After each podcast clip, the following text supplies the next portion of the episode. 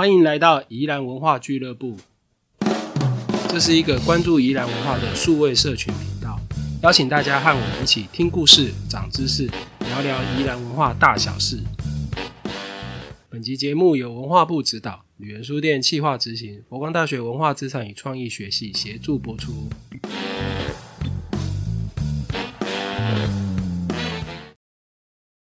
这里是宜兰文化俱乐部，我是旅人书店的四九啊。在上一集哈，我们谈到这个南洋溪还叫做浊水溪凯旋川的时候，从这个河运时期开始到出现这个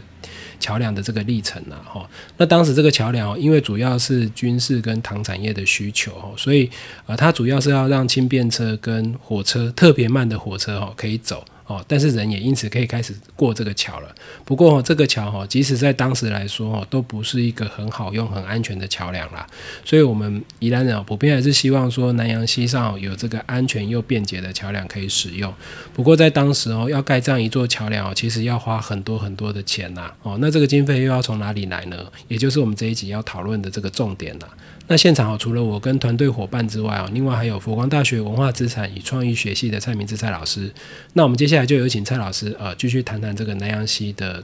部分。好，那大家好哈。那当然，我们所谓的这个跨越南洋溪，主要当然是以人行跟车行啊。就我们一般如果后，当然比较后期开始慢慢，一九二零年代中后期，呃，中期之后开始有所谓的汽车这件事情了。好。所以这时候桥梁的考量可能就会有一点不一样，好这样子好。所以那个诶，过去因为整个交通被南洋溪哈，然后区隔了西南西北，好这样子。所以那个在那个一九二三年的时候呢，哈，其实台北州哈，就是以前我们所谓的台台北州，就是大概现在的那个台北、新北、基隆，哈，然后诶宜兰，好基隆，呃，大概大概这几个地方了，哈。那整个叫台北州哈，那时候就要评估，在一九二三年的时候就有评估说，哎，要不要再盖一个更好的桥？好，不过因为它所需要的经费实在太高了哈，所以那时候就就台北州也希望说啊，我们兰博基哈，可不可以请求中央哈，就是台湾总督府啊，来来来付钱啊，来补助就对了哈。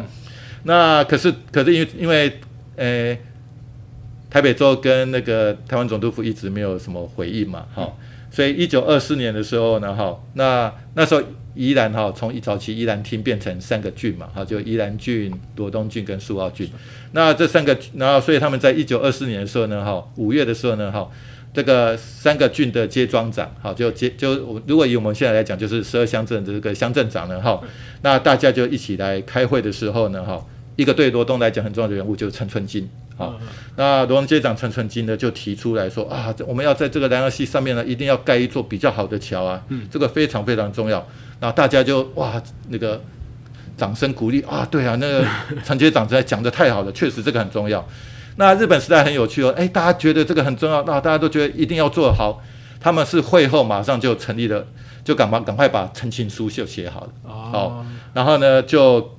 用这个。三个郡的郡守跟十那个十个街庄啊，因为那时候那个原住民两个乡还不是还没有被纳进来，好，就平地的十个乡镇哈，这个乡镇长的就一起联名，然后去跟台北州知事哈，就等于那个类似那种大台北地区的这个首长呢哈去做陈情这样子，好，对，好，不过呢哈，大概，诶也是那个一开始也都没有消息，嗯，好。不过，因为后来总督府考虑到另外一件事情，就是说罗东呢越来越重要了。哦，为什么呢？因为太平山的木材啊，大家知道哈，其实太平山的木材一开始砍下来呢是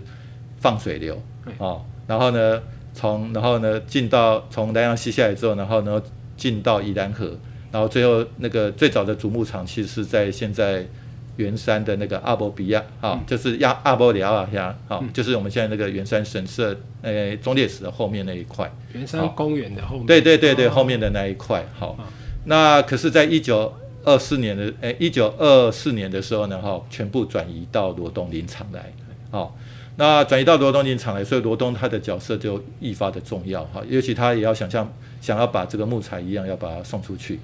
那刚好在这一年的时候，宜兰县铁路全线也通车了，哦，所以这个问题势必是要去解决的，哦，势必要去解决，哦，那只是说，诶，那时候就有想说要盖，可是后来又又停了，好，为什么又停呢？因为技术还没有办法去克服，好，因为这条河实在很宽，当时的技术不容易去克服，还是不容易去克服，对对对对，即使想要把高贵的木材往北送，还是很困难，对对对对，那他当然现在木材就是透可以透过铁路。送出去，可是以西南西北之间，它交通的运输来讲，它可能还需要，比如说人可以走的，还还有包括过一阵子，它那个开始有自动车，就是我们所谓的汽车这件事啊，或是公共汽车这件事情可以走，那就要有不同的考量啊。尤其在一九二零年代后期呢，它要考量，就是因为一九二三年开始有公共汽车的，哦，所以桥不能只考虑人可以走，还有车子可以走。啊，可车子要可以走，那个技术，你你那个安全对对对，又不一样，对对对对，好，所以后来呢，他们认为说，怎么样才能做一个比较永久性的桥梁？其实有一件事情很重要，我们有提到大江溪它很宽，可是呢，宽度每年都不一样，所以它洪水一来之后，它就会改变航那个我们讲那个河道嘛，所以很重要就是要治水，哦，治水，所以要先做堤防。哦，盖桥前先做堤防，做堤防，对，因为你这样才能固定你桥梁的两端要在什么样的一个位置，嗯，好，这样子，好，所以，所以后来他们就决定说，哈，我要盖一个最诶一个最坚固的永久性的桥梁之前呢，我应该要先把莱阳溪这个很不乖的摆来摆去的莱阳溪让它乖一点，然后固定它的河道，好，所以，所以大概，所以，所以在那个一九二九年的时候呢，哈。就出现了一个很重要的工程，叫做宜兰浊水溪的治水公式，好，就是等于南阳溪的这个堤防的这个公式的工程就对了。好，大家如果呃经过南阳大桥的时候，过了宜兰，好，在上游有一个方建碑，好，那个那个纪念碑就叫宜兰浊水溪治水公式，好，竣工纪念碑。好，这个如果诶有时间，我们诶下次有机会我们再来谈这个工程这样子哈。所以很重要就是说，诶，他要盖一个永久性的桥梁，很重要是，他要先把河川这个治水这件事情做好，然后要把这个河道固定，就是要把堤防好，要把它做好这件事情。嘿，哦，嘿，好，好。那所以呢，在一九二九年的时候呢，哈，那那个时候也也也因为开始有所谓的诶。汽车嘛，还包括公共汽车的这个行业的哈，所以那时候，诶，整个台北到苏澳之间这个道路的宽度呢，哈，大概也有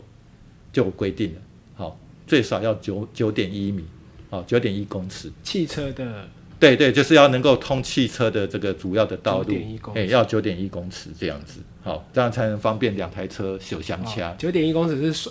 呃，两个单线车道的。对对对对对对对对，嘿，我们现在已经习惯多车道了。以前能够那个一边一条线，大概就很高级，就很不错。对对对对对对，嗯，好。那这个时候呢，哈，那除了这个道路的宽度有要求，所以他要开始去做把这个道路拓宽之外，那桥梁的部分就是说要跨越南洋溪的这个桥梁的。就是我们讲主要桥梁、永久性桥梁这个这个工程呢，其实也有纳入到这个诶道路改善的计划好里面去这样子，嘿好。不过呢，因为我们刚才有提到，就是因为它要等这个南阳溪的这个堤防做好，嗯。好，而且它是从上游开始做哈，就那从那个大家很熟悉的叫破布屋，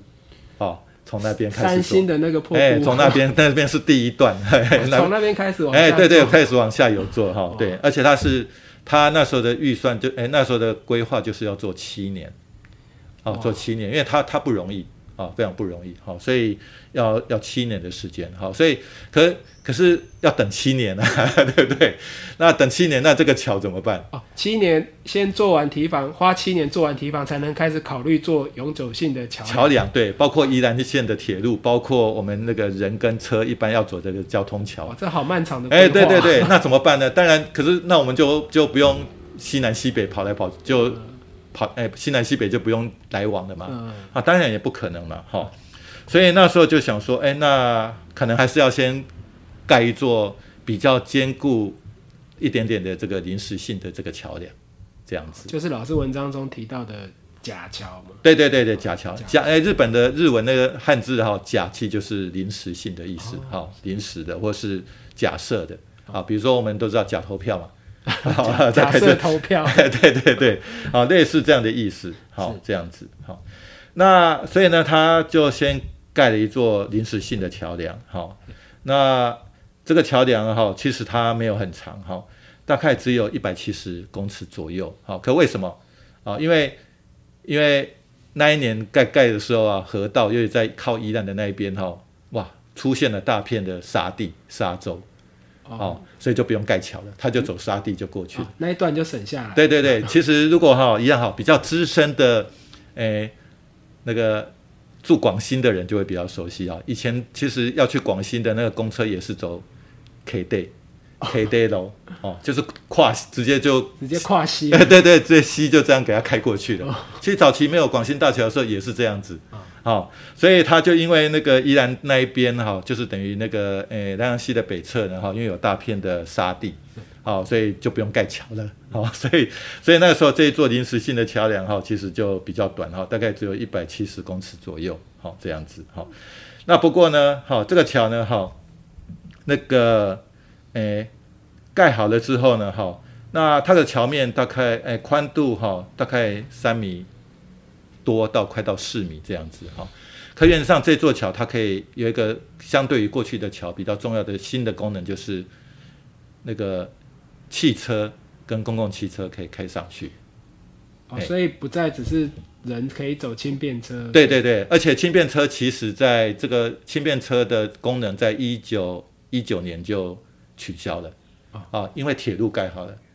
哦，铁路盖好，宜兰线铁路依兰就是我们讲那个，比如说礁溪到诶苏澳这一段都盖好了，所以当然大家就坐火车就好了，就不用坐轻便车，所以它轻便车的功能就就撤掉了。哦，那它就单纯只是行人在走。哦，可一九三一年的这个新盖的这个临时性的桥梁呢，哈、它就是可以通汽车，哦，然后也可以，然后所以这个包括汽车啊，包括货车啊，公共汽车都可以通行，哦，这样子，好、所以也因为这个这条桥哈、那个通车了，好、所以它方便很多，好、所以造成了搭火车的人变少了，大家想说，哎，坐公车比较好，跟现在有点像，现所以通车之后，对对，坐火呃火车没人坐了，对对对。那另外一个是以前货物你要送到火车去啊，然后上火车，然后怎样运到哪个地方或等等，然后用这样的方式。哎，现在你用那个汽车的货车，就这样，货对啊，就很方便啊，而且随时我不用等车班啊，我只要有车我就货运就直接送过就过过溪啦。好，比如说像南方澳这些渔货，很新鲜渔货，它要送到宜兰或是更北的地方去，他就不用等火车的车班了，他直接这个很劳啊上来之后，他就直接车开了就过南洋溪那我。们现在直送已经很对对对像对对，就就方便很多了，嗯哦，就方便很多，哦，这样子，好，那不过呢，哎，然后呢，这座桥盖的时候呢，哈，其实当然那个中央跟地方政府都有都有补助，哦。啊，可是它有一部分的经费，大家都知道，日本时代要盖盖房盖房子啊或什么都要盖户嘛，好，就是捐献呐啊，就居民要捐献。那那时候因为这个跟因为要让公车可以过，哦，所以就让那个希望让这个公车业者呢，哈、能够也要出多一点钱，好、所以那时候就说啊，比如说其中的嗯大概有将近那个五分之二的钱是要由这个诶公车业者来付，哦，那那时候就先由公车业者里面的老大叫南洋自动车会社，好，叫我们讲叫南洋公共汽车公司好了，好、假设用这样的方式，哎，请他们先垫钱，哦，垫钱，哦，因为他们事业做比较大嘛，好、先付、先先垫这笔钱，然后之后呢，那个大家因为大家要用嘛，哈、就有点像一样要过收过桥费一样，然后那个你过了，然后就要来付钱这样子，好、然后慢慢来回收，好、可是很有趣哈、那个那个通车之后哈、快两个月了哈、那个钱都收不回来，就大家都用哈，可是没有人要还这笔钱，其实还蛮有趣的，啊，蛮有趣的哈、可是呢，哈，好，通车之后哈、不到半年，好、台风来了。哦。考验来了，哎，对对对，马上就那一条桥就被冲的，就是就呃破坏的蛮严重的，嗯。好、破坏的蛮严重的，好、那九月一次暴风雨，然后十月底呢又一次超大的暴风雨又来了，好、那连比较坚固的这个诶铁道桥，哦，就铁路桥哈，然后都被冲断了，好，从中央被冲断，好，那所以呢，这这座桥呢，哈，一样也被冲掉，好，然后只剩了几根桥桥柱，呃就是我们讲那个桥墩而已，啊哦，几乎全部被冲掉了，台风后只剩几根柱子，本来是哎，对对对对对对对，是一个桥都对对对，全部被冲掉了，好，全部被冲掉那了。业者也蛮倒霉的。对呀、对呀、对呀、对呀、好，那怎么办呢？那那那西南西北 又又不连通了，对，又不能连通了，哈。所以这个时候呢，大家怎么办？哦，就很紧张啊，好，所以这个时候呢，哈，就不分在宜兰的日本人或是台湾人，哈，他们就赶快组成一个叫做，诶，我我把它换一个名称啊，叫南洋溪架桥，然后骑乘同盟会，好，就是我们要要组成一个一个一个委员会，然后来促成那个希望那个政府呢赶快帮我们把这个桥再把它盖回来，好，这样子，好。那所以就希望说能够，诶，要不要先盖，诶，把旧的这个桥把它修回来，这样子，好，然后赶快想办法，赶快把那个永久性桥梁赶快赶快盖，好，这样子。那后来呢，他们哦，以前日本是我们这这些宜兰的这些 那个领导阶层啊，不管日本人，不管台那个台湾人啊，哦，他们做事很积极，一讲清楚，马上第二天就行动，而且没有得到上级的回应哦，三不五时就去台北一趟。哦，所以后来他们就去找台北州厅，然后也去跟台湾总督府谈，哦，然后去了好多次，然后最后终于得到几个结论，好、那第一个结论就是说，好，那南洋溪上面的这个铁道桥呢，铁路桥呢，哈、就编入下一个年度，就诶一九三二年这个年度的预算，好、这个就确认了，好、就准备要做那个永久性的铁道桥了，好、那第二个呢，哈、看可不可以哈，再隔一年哈，一九三三年的时候啊，好，把我们最期望的这个一般交通桥，好，就人跟车子、汽车可以走这个桥呢，好，永久性的桥梁呢，把它纳入年度预算，好，这样子，好。那第三个呢，因为还要等两年，好，所以呢，我们还是要做生意嘛，哈，所以很重要就是那。再盖一座临时性的桥梁，半临时，哎、还是半永久、半临时性、半永久性的桥梁，还是要临时。对对对对，可是高级一点点，好，高级一点点，好，所以那个时候呢，哈，就想说，哎，那到底要盖什么样的一座桥呢？好，最后呢，哇，我觉得这个就应该是全台湾很少见的，就是它要用吊桥的方式来做，吊桥，吊桥。嘿，虽然它也是木构造的哈，可是它就把整个用了该十五个跨距，十四到十五个跨距，就等于十四座的连续，就十四座的吊桥连起来。而且是木做的。对，木做的，木做的，对对对对，哈，用这样的方式呢，好，然后希望盖一座临诶半永久性的桥梁，啊，因为那时候觉得吊桥可能比较稳固，哦，而且因为它落在河里面的那个基础比较少，哦，哦，落柱比较少，它主要是用那个吊索来吊这个桥板嘛，哦，所以就希望用吊桥的形式。可因为南洋溪又很宽哦，所以它的跨距达到四十米，四十公尺。啊，一座桥一座吊桥的跨距是四十公尺，那它大概要做到十四座到十五座。哇，所以加起来是六七百公尺。对对对对，就方式去凑出六六七。对对对对，我们大家都很少看到哇，连续十几座吊桥连起来变成一座桥的，啊，所以我觉得这个也是南洋大桥在正式新建这个永久性桥梁之前哈，呃，我觉得这个半永久性这个连续性的这个吊桥，我觉得是蛮酷的，好，蛮酷的。哦对对对对，好。可是呢，一开始盖的时候呢，哈，工程并不是很顺利，好，因为因为那个台北州厅的这个诶技师呢，哈，他的结构结构算错了，哦，所以那个柱子怎么样都打不下去，然后一直打下去就断掉，打下去就断掉，好，所以后来经过比较久，就是说本来是希望那个。比如说五月做，六月就希望把它完工，好，不过就一直前面几个月都一直有问题，好，到七月底，本来一百多根柱子才打了十五根，哦，就在一层多一点，对对对对，这进度实在太慢了。那进度因为很慢，所以你看到七月底呢，哈、那个铁道部就担心了，为什么呢？台风要啊，台风要来了 啊！你们这个桥柱都搞那个桥桥墩、桥脚都搞不起、搞不定哈。当然你们这些那个没搞定的、没没固定好这些桥临那个这个吊桥的那个支柱呢哈，那被台那个洪水冲走，又又撞到我们的桥怎么办？嗯，哦，所以就勒令他们要把这些桥已经已经插好、盖下去这个桥呢，要把它那个还没完成的桥把它拆，哎，要把它拆掉，好。可最后呢，好，当然他们不断的去澄清了，啊，不过最后还是把它拆了，还是拆了。可是拆了之后，就等年底哈，比较没有台风的时候，又把它盖回来，啊，要把它盖回来，好。所以，所以这个是很特别的哈。不过这座吊吊桥哈，它的宽度其实还蛮宽的哦，十二点七公尺哦，所以就是你可以走人，还可以两台车手相掐哈，大概都没有问题。好，所以大家如果有机会可以上那个宜兰县史馆现实馆的这个诶人文知识资料库啊，里面就可以看到这个诶这个连续吊桥的 这个照片哈，虽然有点模糊啊，不过哦一看起来就很酷的样子。很难想象啊！我现在正在看这个照片，很难想象南洋溪上曾经有这个对对对对对，吊桥过。嗯非常神奇不过呢哈，等到实际通车的时候呢哈，其实它常常因为它还是一个比较简陋的哈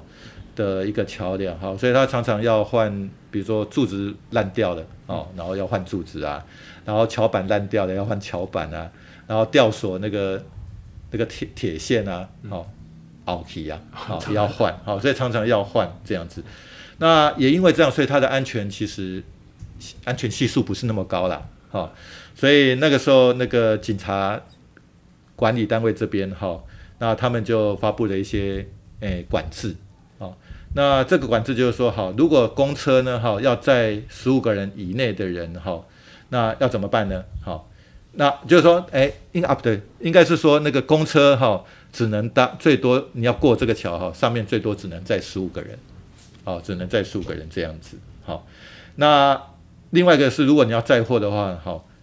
每当超过一吨，哦，不能超过一吨，哦，就是去限制它过桥的重量，啊，为什么？好，大家应该都有走过吊桥嘛，好，我们走上吊桥的时候会怎么样？会摇啊，呃，会摇啊，会晃啊，嗯好，所以当你上面车子比较重的时候，它当然会晃得比较厉害，好啊，晃得比较厉害，当然也会磨损，诶，减损它的桥梁的寿命。那第二个，如果你上面已经同时两台、三台车子，哇，那就摇得更更不得了了，好，所以那时候其实有规定说，好，桥上面只能出现一台车。就你这台车过去了之后，另外一台车才能再过。好像那个小小巷道修香对对对对对，要大家要排队这样子，好啊，不然的话其实会有点危险，嗯，好，因为吊桥常常会摇晃，好这样子，好，好，所以这个大概是我们诶、现在看到的这个旧南洋大桥哈，在正式在新建之前呢，哈，大概就就就是这样的，好，大概有诶、从最早期日本时代初期的那个很简陋的那个那个木桥，然后到一九零该应该是一九零四零五年的时候，这个轻便铁道桥，啊，然后再到我们刚才讲一九三一年的这个临时性的木桥，给一下就被冲掉哈，然后再变成这个连续的这个吊木座木座的这个吊连续吊桥，好，大概在钢筋混凝土加钢构造的这个正式的南洋大桥新建之前呢，哈，大概南洋溪上面的的桥诶桥梁哈，大概它的那个新建的历程哈，大概就有点就是大概就上面这样的一个状况这样子。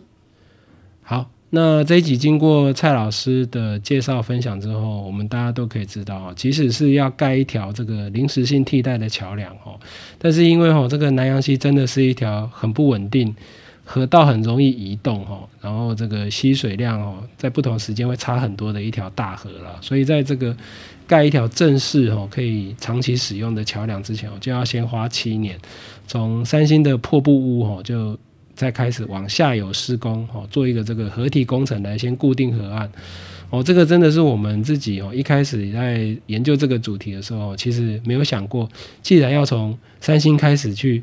呃施工的这个事情了哈。同时也因为哦盖这个替代桥梁的时候，宜兰已经开始出现自动车哦，就是汽车啊、公共汽车啊哈这些车辆要通行的要求，所以当然车辆要过桥的时候，也会有不同的这个承重啊，或是一些结构性的问题要考虑哦。这个事情哦是我们自己哦非常感兴趣的哦。因为啊，这个南洋大桥哦，当它可以开始让各种汽车通行的时候，哈，对于我们现在宜兰人来说，哈，有一些可能我们现在自己觉得很理所当然的交通习惯哦，或是生活方式哦，也可能大概是这个时候开始慢慢的出现的。比方说，诶，西南西北的一些货物产品哦，呃，是可以开车直送的哦，不需要再受限于火车的车班时间啊、票价啊，或是。火车站地点的一些限制哦，可以直接从 A 点哦，就直接开车到 B 点这样子哦。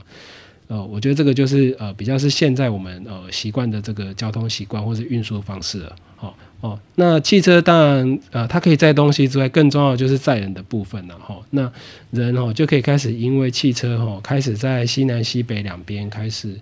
呃求学啊、工作啊、采买物品啊、看病就医啊哈，做这些生活行为。哦，像蔡老师他自己是五节罗东这边出生长大，哈，那现在也还是住在西南，哈，不过他以前高中就是要到西北的宜兰高中去读书，哈，然后回到宜兰之后，也是长期在这个佛光大学服务，哈，那他自己就是呃利用这个南洋大桥，哦，可以往返学校跟家里啊，或是到呃各个地方去呃处理工作，哈，也就是说，呃也算是这个南洋大桥这个资深用户了，哈。其实从我自己的这个生命经验来看，哦，这个南洋大桥的对我的影响也很巨大了。那因为我自己哦也是这个西南长大念书的宜兰英呐，哦，那从外地返乡之后到现在哦，也一直都住在西南这边哦。但有些朋友应该会多少知道哦，其实呃，我们旅人书店哦一开始是在这个西北的宜兰市旧城区哦碧霞街上的呃一间八十年老屋哦开始经营的。哦，那当然我们会有这个选择哦，其实也是因为呃，就是因为有南洋大桥可以让我们方便的往返哦，在工作的地方跟住家的地方哦，我们才可以很放心的做这自己这个想做的这个文化事业的角度去思考哦，所以才能够选择在这个文化资产密度最高哦，那文化元素或是文化养分相对来说都真的很丰富的这个旧城区。哦，可以用这个呃开店创业的方式哦，来参与宜兰文化的发展哦，所以呃我们自己哦能够这样子做，然后去呃去做我们自己回到宜兰想做的事情哦，其实真的也要很感谢这个南洋大桥了哈，因为有这个桥，我们才可以这个不受这个地理环境的限制去做呃我们自己真心想做哦，而且在宜兰能够兼顾理想跟生活的事情。我觉得这个也是我们呃一开始在呃决定要启动这个宜兰文化俱乐部的时候，想要把这个南洋大桥哈作为这个第一集讨论的原因哈，而不是说呃从呃比较从这个历史的先后顺序来讨论然后，就是因为哈如果没有这个桥的话，我觉得我自己的生命或是宜兰文化发展的样子哦，应该不会是我们现在所看到的模样。好，那不知道大家对于这个宜兰，或是说呃我们的生活，有没有哪些是因为南洋大桥才开始发生的事情？哈，也欢迎大家用留言的方式哦跟我们分享。以上谢谢大家的收听。那因为宜兰文化俱乐部的内容常会提到许多单位、团体、历史人物啊，或是一些文化空间等等的名词哈。那我们会把这些名词的相关照片、文字啊，或是一些网络连接等等的资讯哦，整理成参考笔记给大家。欢迎大家在收听的时候随时翻阅点选。好，那这些参考笔记的资料都会放在每集 Podcast 节目的说明文字，或是旅人书店网站里，欢迎大家可以使用。那最后还想跟大家分享一个消息，就是哈，我们宜兰文化俱乐部哈会在每季的尾声哈安排一场 Open Talk 的特别企划，哦，就是由我们选定一个特别有趣的题目哈，欢迎有兴趣的朋友可以一起来现场旁听讨论或是分享哈。那这一季哈，我们选定的主题是台湾铁道旅行案内里面有关宜兰的介绍。好，那台湾铁道旅行案内哦是日治时期啊台湾总督府铁路部所发行的一本铁路旅游指南。哦，也就是说，在介绍说，呃，如果搭火车来到宜兰或是台湾各地玩的时候，哈，要去哪边玩，要怎么玩的一本旅游指南哦。欢迎有兴趣的朋友哈与我们联系哈，留下你的联络方法，我们会在确定时间之后再邀请各位来参加。好，以上感谢蔡老师的分享，更感谢大家的收听。好，欢迎大家把你们的意见或是建议哦，用留言的方式告诉我们。宜兰文化俱乐部，我们下集见。你被工伤了。旅人书店购物网站上线，即日起满额八百元送平安顺心贴纸三入组。常年热销的宜兰街散步图，去年发行的南洋海岸线游逛地图，有感苏澳南方澳建港百年地图，还有适合送礼的平安顺心茶包礼盒，都能在上面找到。网站连接在资讯栏。疫情期间来一趟线上书店游吧。